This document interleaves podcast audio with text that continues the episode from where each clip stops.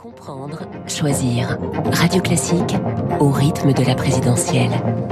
L'info politique, David Doucan, rédacteur en chef du service politique du Parisien. Bonjour David. Bonjour. Selon un sondage Odoxa pour le Figaro, 79 des Français interrogés pronostiquent la victoire d'Emmanuel Macron le 24 avril prochain. Alors, dans les équipes de campagne de ses opposants, c'est la déprime et même parfois la démobilisation. Oui, c'est euh, la conséquence d'un réflexe des professionnels de la politique. Ils ont tendance à vouloir euh, avoir un coup d'avance, en particulier euh, quand ils sont en détresse. Le meilleur exemple nous vient du Parti socialiste, où plus personne ne croit évidemment Anne Hidalgo en privé. Carole Delga, la présidente de la région Occitanie, raconte qu'elle travaille à l'organisation d'états généraux de la gauche républicaine pour tout rebâtir du sol au plafond après, bien sûr, l'élection présidentielle. À aucun moment, l'idée de sa candidature, l'idée, pardon, que sa candidate Anne Hidalgo puisse créer la surprise dans un mois n'est évoquée. Avec des sondages à 2%, voire pour certains à 1,5%, on peut le comprendre. Même syndrome chez les Verts. L'exemple spectaculaire, c'est le limogeage de Sandrine Rousseau. Euh, Sandrine Rousseau qui parie sur la défaite des nuls, comme elle dit, elle les nuls, euh, de la campagne de Jadot, avec en arrière-pensée, bien sûr, la prise du parti après le fiasco. Allons voir maintenant les Républicains. Valérie Pécresse commence à être bien seule. Vauquier, Ciotti, Bertrand, Retailleau et d'autres. Ils pensent tous à l'après-défaite. On verra si sa combativité hier soir face à Éric Zemmour euh, en débat, y changera quelque chose. Et à l'extrême droite qui pense que Zemmour croit sincèrement pouvoir devenir président dans un mois et demi? Pas grand monde. Il imagine surtout un nouvel échec de Marine Le Pen qui la sortirait définitivement du paysage. La voix serait libre pour sa fameuse union des droites. Marine Le Pen, justement, elle, elle y croit. Mais pas toutes ses troupes, apparemment. Ceux qui l'ont quitté pour aller chez Zemmour l'ont fait précisément parce qu'ils la pensent incapable de gagner. Les insoumis semblent être les seuls à imaginer sincèrement créer la surprise.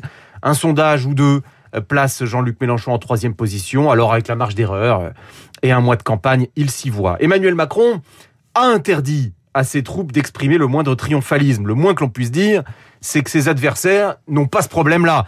C'est plutôt le défaitisme qu'ils ont à proscrire. L'info politique. Merci David. David Doucan, c'est aussi dans le journal Le Parisien chaque matin. Bonjour Philippe Gau. Bonjour Aurélie, bonjour à tous. À la une de la presse ce matin. Il est évident, évidemment question du conflit en Ukraine et de ses conséquences. Conséquences sur l'économie avec à la une des échos le prix de cette crise pour la France. Conséquences pour l'Europe qui, selon le Figaro, affiche, on l'a vu à Versailles, un front uni. Conséquences dramatiques pour les enfants ukrainiens. Génération sacrifiée pour libération.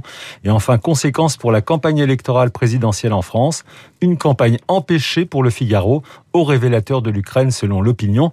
L'opinion qui nous explique que le candidat Macron devrait être plus visible la semaine prochaine, avec une apparition télévisée lundi, un déplacement jeudi et le dévoilement de son programme complet vendredi. Programme dans lequel, on le sait déjà, figurera le projet de repousser l'âge de la retraite à 65 ans, une proposition qui relance le débat selon les échos, tandis que le Parisien estime qu'Emmanuel Macron remet les retraites sur le métier.